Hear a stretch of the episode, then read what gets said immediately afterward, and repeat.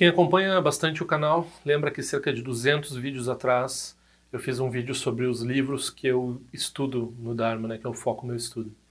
O principal deles, o livro que eu tenho mais dado atenção já faz alguns anos, que eu creio ter lido cerca de três vezes, um, do qual eu não tenho uma grande compreensão, eu decidi partilhar uma rodada de estudo dele, né, ao longo de vários vídeos. Então a gente vai fazer uma série de vídeos sobre esse livro que é o Farol da Certeza, né, o Beacon of Certainty, Neshe Drome, do Bipan Rinpoche. Então esse vídeo é o primeiro vídeo da série, eu vou fazer uma apresentação dessa obra e do Bipan Rinpoche na medida do possível. Ah, logo em seguida vocês vão ver eu sofrendo para tentar entender verso por verso em público aqui junto com vocês. tzal.org apresenta Tendril Conexões Auspiciosas. Sempre lembrando que quem quiser pedir os cartões é só mandar o um endereço aqui, o um endereço de correspondência para esse e-mail aqui, padma.dorje, padma.dorje@gmail.com. E quem quiser fazer alguma contribuição financeira para o canal, para minha pessoa, para eu continuar podendo comprar livros e pagando minhas contas e fazendo eventos e possivelmente um dia talvez viajar. Esse é o endereço sal.org barra patronagem, né? tzal.org barra patronagem e aqui vocês encontram informação bancária, informação do PayPal e o PagSeguro para fazer contribuição em qualquer valor. Muito obrigado. Talvez não seja nenhuma surpresa, ou talvez não seja novidade para as pessoas que acompanham o canal, que por várias causas e condições a minha conexão com o Dharma se deu através do Vajrayana e através particularmente da tradição Nyingma dentro do Vajrayana, principalmente através dos professores do Shag do Gompa, principalmente Shag do Rinpoche, mas também todos os lamas que eles vêm trazendo ao Brasil há muitos anos. E eu tenho carinho pela tradição, por várias tradições Cádio. Né? Eu tenho algum pouco conhecimento e, e, alguma relação com a tradição Sakya. Eu me interesso muito pela tradição Geluk. Eu gosto do Zen. Eu me interesso pelo Theravada. Então eu tenho interesse diversificado dentro do budismo, mas eu foco a minha prática.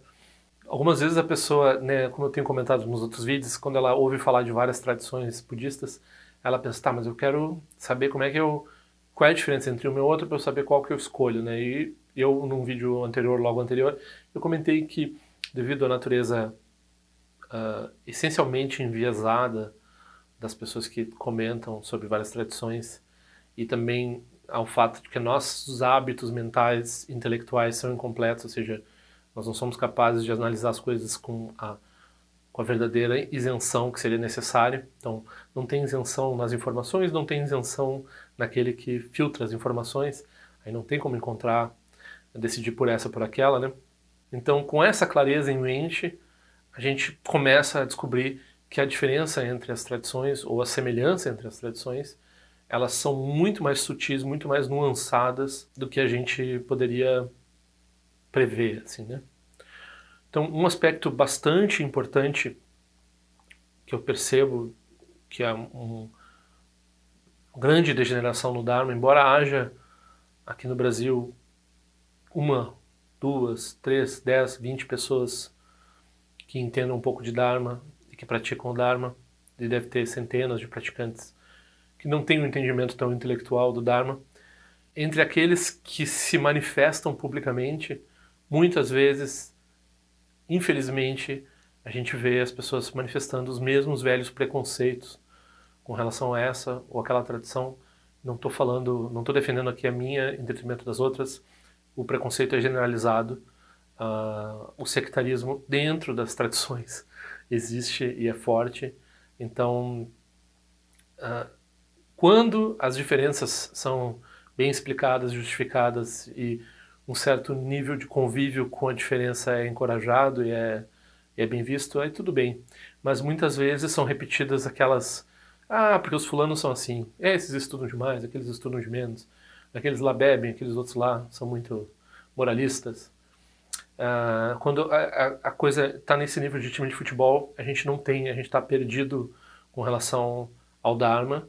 Quando a gente vai discutir as ideias, a gente tem que ter, tem que ter uma, uma isenção realmente muito forte né, para falar sobre isso. Bom, eu estou falando sobre essa questão do sectarismo porque essa figura do Mipa Rinpoche, que é um dos principais bastiões do Dharma, do Buda, nos últimos séculos, é uma luz fulgurante entre outras tantas luzes fulgurantes dentro da tradição Nyingma. Né? É uma figura impressionante por vários aspectos, mas principalmente pela profundidade dos textos, né? a profundidade intelectual do exame e, da, e desse ponto de comparação entre Sutra e Tantra que a gente vai entrar um pouco nesse primeiro vídeo. Mas o Mipa Rinpoche, ele é, ele é uma pessoa que nunca ostentou um título de Tuco, ele, ele era um, um, mestre reconhecido por todos, ele, mas ele, ele, ele, apresentou várias práticas e nenhuma delas ele revelou como uma terma, ou ele... A maioria delas, não sei se alguma delas ele não revelou como terma, mas a princípio ele não é conhecido como um terton. Ele é conhecido como essa pessoa que num momento muito delicado no budismo tibetano, no qual havia muita perseguição religiosa dentro do Tibete, ele percebeu uma coisa muito importante que estava acontecendo, que era o fato de que, devido à tradição Nyingma não ter uma, uma ênfase tão grande em estudo, em escolasticismo, né? não ter uma ênfase tão grande uh, em instituições monásticas de aprendizado e assim por diante, e em estudo dos sutras, e em estudo da comparação dos sutras com os tantras, né? Então, como a tradição Nyingma não tinha isso, o que acabou acontecendo é que nas poucas instituições que os Nyingma tinham, é, é, em que havia algum estudo, eles começaram a se apropriar das visões hegemônicas no Tibete naquela época. Então, a gente vê né, qual era a tradição mais forte dentro do Tibete no século XIX, era a Geluk. Né, desde o século talvez XV era a Geluk a tradição mais rica, tradição mais poderosa.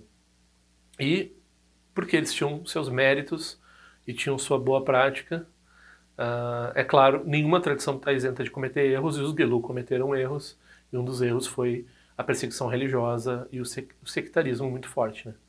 Mas aqui nós temos uma combinação de um erro Nyingma, que era não ter um, um monasticismo escolástico tão forte, ao ponto de que eles foram intelectualmente colonizados pelos Geluk. O Mipa Rinpoche revela que vários lamas Nyingma com quem ele conversava apresentavam visões que não eram próprias da tradição Nyingma, mas eles nem sabiam que não eram próprios, eles achavam que aquilo era o Dharma do Buda, mas era o Dharma do Buda ensinado de acordo com a tradição Geluk e a visão que eles próprios deveriam, talvez, saber sustentar de acordo com a, o nome que eles levavam, eles não conheciam mais. Eles não conheciam mais a própria tradição. Uh, houve uma degeneração na tradição ao ponto de não haver uh, esse conhecimento intelectual e esse conhecimento intelectual ser subrepticiamente infiltrado pelo conhecimento intelectual hegemônico, né? Coisa que a gente vê no colonialismo, no imperialismo e tudo esse tipo de coisa que aconteceu, né? A gente talvez conheça melhor o rock do que o MPB, por exemplo, por causa desse tipo de processo, né?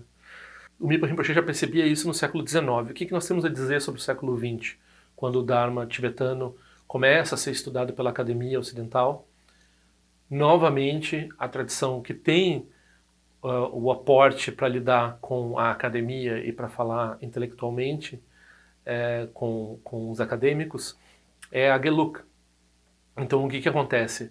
A, tradu a tradução de texto se foca na tradição Geluk, a, a representação da tradição Geluk em inglês e em línguas europeias acaba sendo maior do que a representação nos textos, eh, né, que a gente está falando assim, textos de estudo entre aspas, filosófico, né? ou seja, no aspecto intelectual do Dharma, que é o que interessa à academia muitas vezes. Né? Então, o viés acadêmico, por muitos anos, no início da, dessa vinda do budismo tibetano para a academia, para os estudos asiáticos na Europa e na América do Norte, elas se focaram na perspectiva Geluk, né? com algumas, eh, algumas exceções que começaram a aumentar a partir dos anos 90. Né? Então, esse mesmo processo que estava acontecendo dentro do Tibete um século antes continuou acontecendo no Ocidente.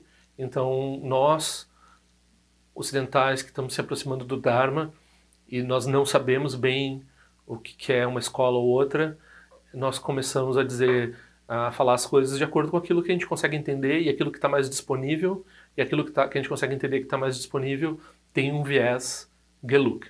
Aqui, novamente, vamos deixar bem claro que não tem nada de errado com o viés Geluk, ou pelo menos com a maior parte do viés Geluk. Pode ser que alguma ou outra coisa dentro do, de algo que a tradição Geluk produz possa ser realmente problemático, né? Uh, de uma forma, de uma, de uma, de uma visão mais ampla, mas o cerne da, dessa tradição, o cerne da tradição Geluk, que era a tradição que por bons motivos e por mérito positivo deles era a tradição hegemônica no Tibete, é perfeito, não tem problema nenhum com isso. É importante entender que é uma visão dispar. É uma visão, a visão Geluk, a visão que Tsongkhapa apresentou, a partir da iluminação e da visão dele do, do Manjushri, o entendimento do Dharma que ele apresentou é, não era o que estava acontecendo no Tibete com todas as outras escolas, sejam elas Sarma, ou seja, nova tradução, que usam os mesmos tantras Geluk, praticamente os mesmos tantras Geluk, e também as mesmas fontes textuais em termos de sutra que os Geluk usam, eles tinham uma, uma visão diferente, mais próxima da Nyingma, que era a tradução antiga que usa tantras pegos mais, de forma mais antiga e, mesmo, e o mesmo conjunto de sutras da Geluk. Então o que, que aconteceu, né? Por que, que teve essa, essa reforma no entendimento? E até que ponto essa reforma começou a ser processada e o que, como é que isso é importante? E também é interessante saber que, por exemplo, um professor que nem o Mipa Rinpoche, ele não está diretamente atacando a maior parte das visões do Tsongkhapa. Ele está algumas vezes atacando visões que surgiram de alunos ou de formas, ou seja, dentro da Geluk há várias formas de entendimento de Tsongkhapa e essas formas podem ser mais ou menos perfeitas ou mais ou menos de acordo com o que talvez o Tsongkhapa ensinou e mesmo que o Tsongkhapa ensinou talvez não seja totalmente isento de crítica. Então, por mais que ele seja um Buda, um ser totalmente realizado, a gente pode dizer que tem esse jeito e tem outros jeitos de ensinar, né? A gente pode ter uma diversidade. Tendo em mente, tendo em vista essa armadilha do sectarismo que está por todo lado, qual é a utilidade de entender essa, essa distinção, essas, essas disputas? A utilidade principal é, por um lado, nós que já temos essa conexão kármica, boa conexão com seres realizados da tradição Nyingma, que queremos fazer essa prática Nyingma, nós temos o arcabouço intelectual que sustenta essa tradição de acordo com ela mesma. Né? Então, é uma coisa assim de defender a própria cultura, defender a própria a própria forma de fazer a nossa prática. Das outras visões que podem não funcionar tão bem com isso, né? E por outro lado, também entender melhor os outros, porque a partir do momento que nós entendemos que isso é diferente daquilo, nós temos uma capacidade de respeitar essa diferença, ao invés de tentar simplesmente subsumir tudo de uma mesma forma. Então, o Mipa Rinpoche ele tem essa figura extraordinária do movimento não sectário, que preserva uma identidade Nyingma. Então, tem vários grandes expoentes do movimento não sectário que não se preocupam de forma muito importante com preservar uma identidade na tradição Nyingma. Mas o Mipa Rinpoche ele tentou fazer isso porque ele percebeu que havia essa dificuldade. E daí nós temos esse texto extraordinário. Ok, esse texto é dito, é, a afirmação que se diz é que o Mipa Rinpoche escreveu aos nove anos de idade. Eu não sei você, eu, eu era uma criança bastante inteligente, né? Mas aos nove anos de idade eu não estava tentando decidir uh, disputas polêmicas, extremamente polêmicas entre diferentes tradições filosóficas, assim, né? Não era a minha ocupação, eu não conseguia entender nenhuma delas. Né? Então, de, sobre um certo aspecto, a gente pode dizer que o nascimento do, do Mipa Rinpoche, embora ele não tenha sido formalmente reconhecido como um tuco, o nascimento dele era, foi, veio dessa aspiração de preservação dos ensinamentos de Longchenpa, de Guru Rinpoche, né, de Ronzompa. Então, esses ensinamentos que a gente chama de Nyingma. Né? Por quê? Porque aos nove anos de idade ele já estava lá entendendo a perspectiva, as perspectivas opostas e estabelecendo a tradição Nyingma, pela, talvez pela primeira vez, com a perspectiva do Sutra em mente. Então, isso aqui é uma, é uma ideia importante porque ah, quando houve tentativas de refutação do Tsongkhapa, o, por exemplo, por Gorampa, que é um, um mestre Sakya, uh, essa tentativa era, era, foi considerada mal sucedida pelos Geluk, porque o Gorampa ele usava, né, esses dois eh, tipos de texto no budismo, tem os sutras e os tantras no budismo tibetano, né?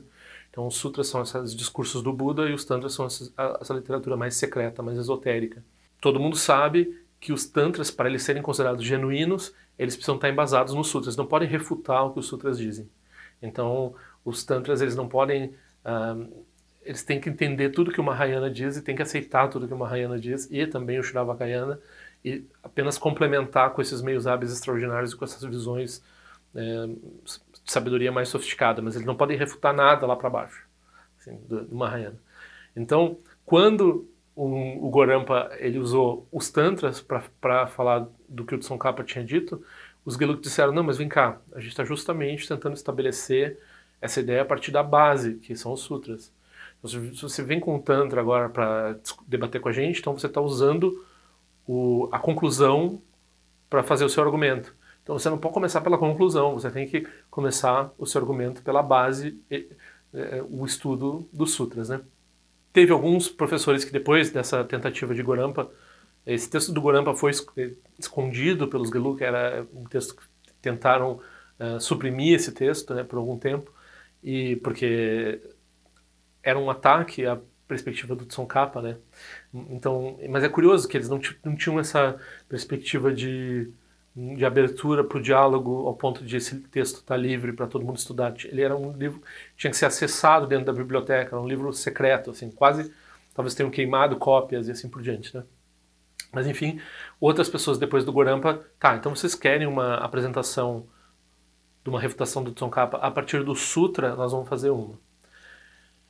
E aqui nós temos o, o Mipa Rinpoche. Então o Mipa Rinpoche ele vai pegar alguns pontos difíceis que que estão no cerne dessas disputas do Tsongkhapa com as outras tradições de forma geral e da estabelecimento da visão Geluk e vão, eh, vão estabelecer o que, que os Nyingma realmente pensam disso e como é que eles eh, falam disso. Aos nove anos de idade, ele estava fazendo o que o Gorampa talvez não, não fosse ter, não conseguisse ter feito com base no Sutra, ele fez com base em Tantras, né? Então os Geluk não gostaram. É uma coisa extraordinária. É preciso dizer que é uma degeneração da tradição Nyingma demorar tanto tempo, até o século XIX, para chegar um mestre e voltar aos sutras. Eles estavam tão envolvidos com a literatura né, esotérica dos tantras e particularmente com a literatura de termas, que são tesouros revelados, que eles que tinham tem um frescor assim de surgir de uma linhagem é, que está vicejando num determinado momento do tempo, que os textos lá ligados à, história do budismo, ligados à, à tradição mais antiga da, das traduções feitas para o budismo, foram tinham sido estavam relativamente ignorados em comparação, né? Então quem é que estudava esse tipo de literatura mais antiga, né? Ninguém estudava. Na, na Enigma não havia erudição com relação a textos clássicos, praticamente não havia. Alguém como Patro Rinpoche, que fazia essa tentativa de revitalizar a, o uso do caminho do Bodhisattva, o Bodhisattva como um texto, e por, por onde ele passava, ele tentava fazer a transmissão desse texto. Esse texto ele não não estava ele não estava relegado a nenhum tipo de grande importância. Né? Ele voltou a ter importância com esse movimento no século XIX, no qual o Patro Rinpoche, o Mipa Rinpoche e outros mestres Rime estão ligados, né? Então esse, esse é o arcabouço, assim. A gente não vai estudar isso aqui para dizer que os Geluk estão errados, é óbvio que não é esse o ponto, né?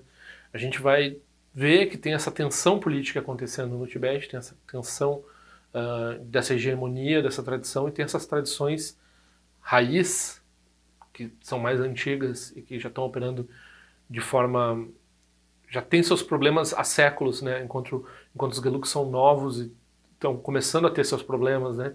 Esses, essas tradições já estão tendo que lidar com altos e baixos há muitos séculos. Né? Elas estão se revitalizando para ter uma posição perante ao grande poderio econômico, político e militar dos Geluk, né?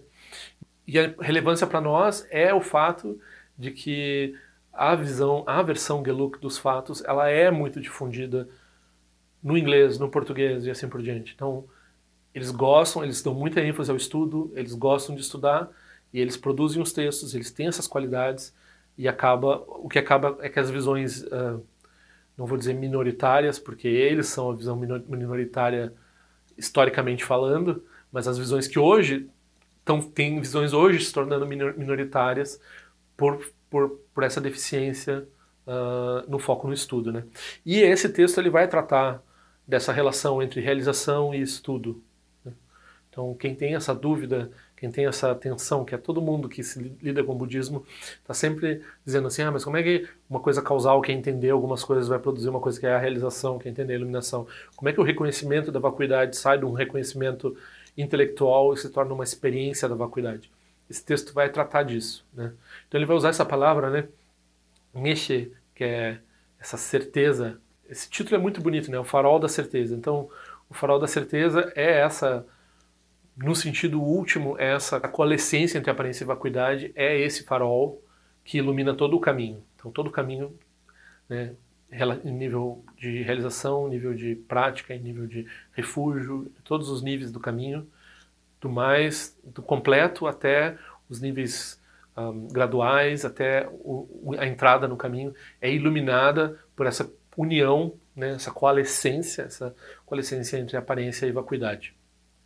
Uh, e esse texto faz essa ponte entre Sutra e Tantra e a perspectiva de Dzogchen, né, que provavelmente a gente vai passar isento disso, porque como eu não sei ler isso no texto, eu não vou saber passar isso para ninguém. Então, essa, é, é, a gente vai tentar entender mais ou menos o que é a perspectiva do Sutra e como é que ela vai para o Tantra, né? Através desse texto. É como é que é a perspectiva do Mahayana vai para o Vajrayana. Sutra e Tantra são sinônimos né, de Mahayana e Vajrayana. Os sutras são os textos do Mahayana e do Shravakayana, e os Tantras são os textos do Vajrayana. Esse texto ele, ele opera em termos de sete perguntas. Né? Então a gente vai trabalhar o Sapshe, né? a gente vai trabalhar o índice estruturado desse texto, mas a princípio a gente, eu vou colocar sete questões que, que surgem nesse texto, que são tratadas pelo Mipa Rinpoche de acordo com qual, qual das duas negações se estabelece a visão. Então, já começa uma terminologia bem técnica. Então, duas negações é a negação implicativa e a negação não implicativa. A negação implicativa é a negação de uma identidade e a negação não implicativa é uma negação de existência. A gente vai falar bastante sobre essa essa questão da negação, né, de refutar ou de é, explicitar como que a gente encontra o objeto de refutação, como é que a gente refuta qual é o objeto de refutação, que esse é um ponto muito importante para os Geluk, e é nesse ponto que vai estar tratando bastante a, a parte da diferença profunda que tem entre as duas tradições. Né? A negação implicativa é assim, isso aqui não é um gato, e a negação uh, de existência é não tem gato nenhum.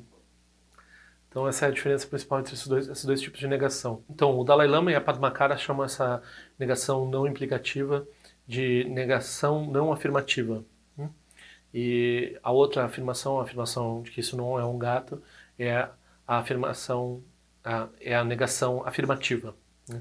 Então já há muitos anos eu vi o Dalai Lama falando sobre isso, eu tive já vários tipos de entendimento sobre isso, vai se depurando ao longo do tempo, a gente vai tratar desse assunto no início do texto que essa criatura compôs com 9 anos de idade. Que esse ser criado por causas e condições extraordinários fez aos 9 anos de idade. Porque criatura não é bom de dizer, né? Então, essa é a primeira pergunta. De acordo com qual das duas negações, a negação de existência ou a negação de identidade, uh, se explica a visão? A visão é essa, se estabelece, se explica a visão, que é como a gente entende os ensinamentos do Buda e como a gente entende a. Uh, o resultado que a gente busca na prática. Né? O que, que é o budismo, basicamente. O que, que é o que a gente está fazendo né? a partir disso. A segunda pergunta é se os arahats eles atingem os dois tipos de ausência de eu. A ausência de eu dos fenômenos e a ausência de eu de uma pessoa. Então, a visão tradicional do Mahayana é que os arahats só atingem a ausência de eu da pessoa, eles não atingem a ausência de eu dos fenômenos. E a, os Geluk, eles começa, São Capa começa a afirmar que os arhats eles atingem a ausência de eu dos fenômenos também. Então a gente vai destranchar esse ponto. Então o terceiro ponto é se a meditação envolve uh, se focar num objeto, uh, que é uma questão já relativamente prática, né? Então O quarto ponto é se a gente deve se focar em meditação vipassana ou shamatha. Se a gente deve fazer meditação analítica ou meditação de estabilidade, de tranquilo permanecer. Né? Então, o quinto ponto é qual das duas verdades é mais importante? Se a verdade relativa é mais importante ou se a verdade absoluta é mais importante? Então, o sexto é qual é o objeto comum das percepções uh, dissipadas, díspares, as percepções equivocadas, né? Qual é o objeto? O que, que, que, que essas percepções têm um objeto em comum? Qual é o objeto, né? Que seria o objeto de negação dos Geluk. Então, qual é o objeto comum das percepções uh, díspares, né? percepções um, disparatadas dos seres, dos seres ignorantes como nós, né? Então, o que, que tem em comum nessas visões todas? Né?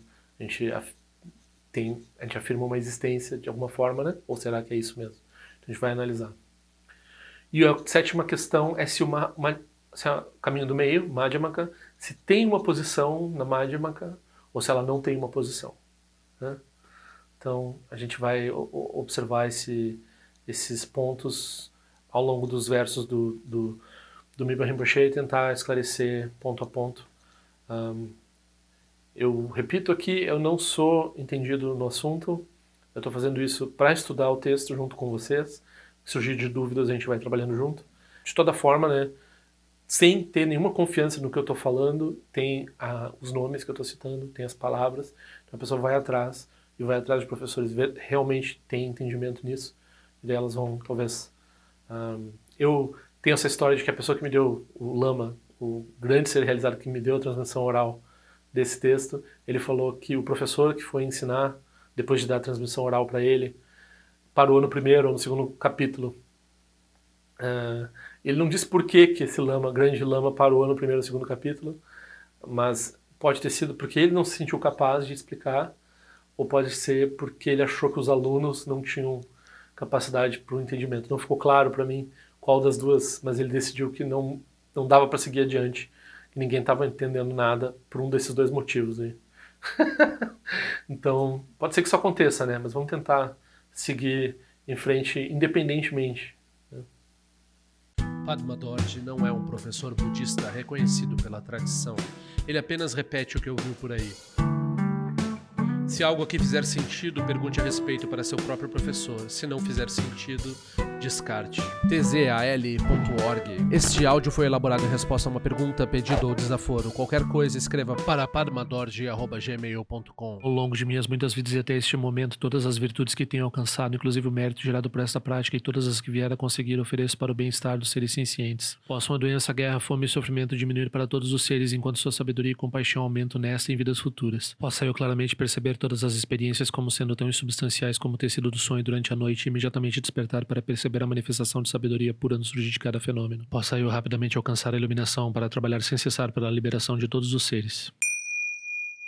Rila wei kora shinga songpa na niwa malunji kwen neche le zingwa ten shinja so eza peka jarpa tu ten jiwe che. Om so chi jamia chen pene jira sa wakun cha tu ziwe ze tai bai mejo no chuchul piyama nyen jo ki sa sonda tu ten jiwe che. Chume kwen ne pema samba sa sora jen jese no pa igar jiwan shu shuki tu peku kuse de shin te zindar shin ju. Shik me tu shu trukpa nange wa cha tunga drupa ten romu yen ngen kumpa malo la san nilun tu ten leta tu ten jiwe che. Peme jesun peme risu che peme tan la chi kuse suruwan peme wa chochi droma je so shin nani peme lunje tu jiwe che. Pene jiwa ne chin poten pa yuri ne pa dan den pasi pe chen bundan kuse cha sen ten jiwe che. Tu son san je guru rinpoche ngon du konda dewa chenpa xa barche kongsa tu tu rapa sa so adep san chinchi lab tu so shi nang sangwe beche shiwa dan san palung je dro parchen che lo oma hong benza gu ru pema se de hong ken lo sho song de lo che zan lin sa song cha pa pe otro jo sho song nang wa dam ye rao du song ge le sho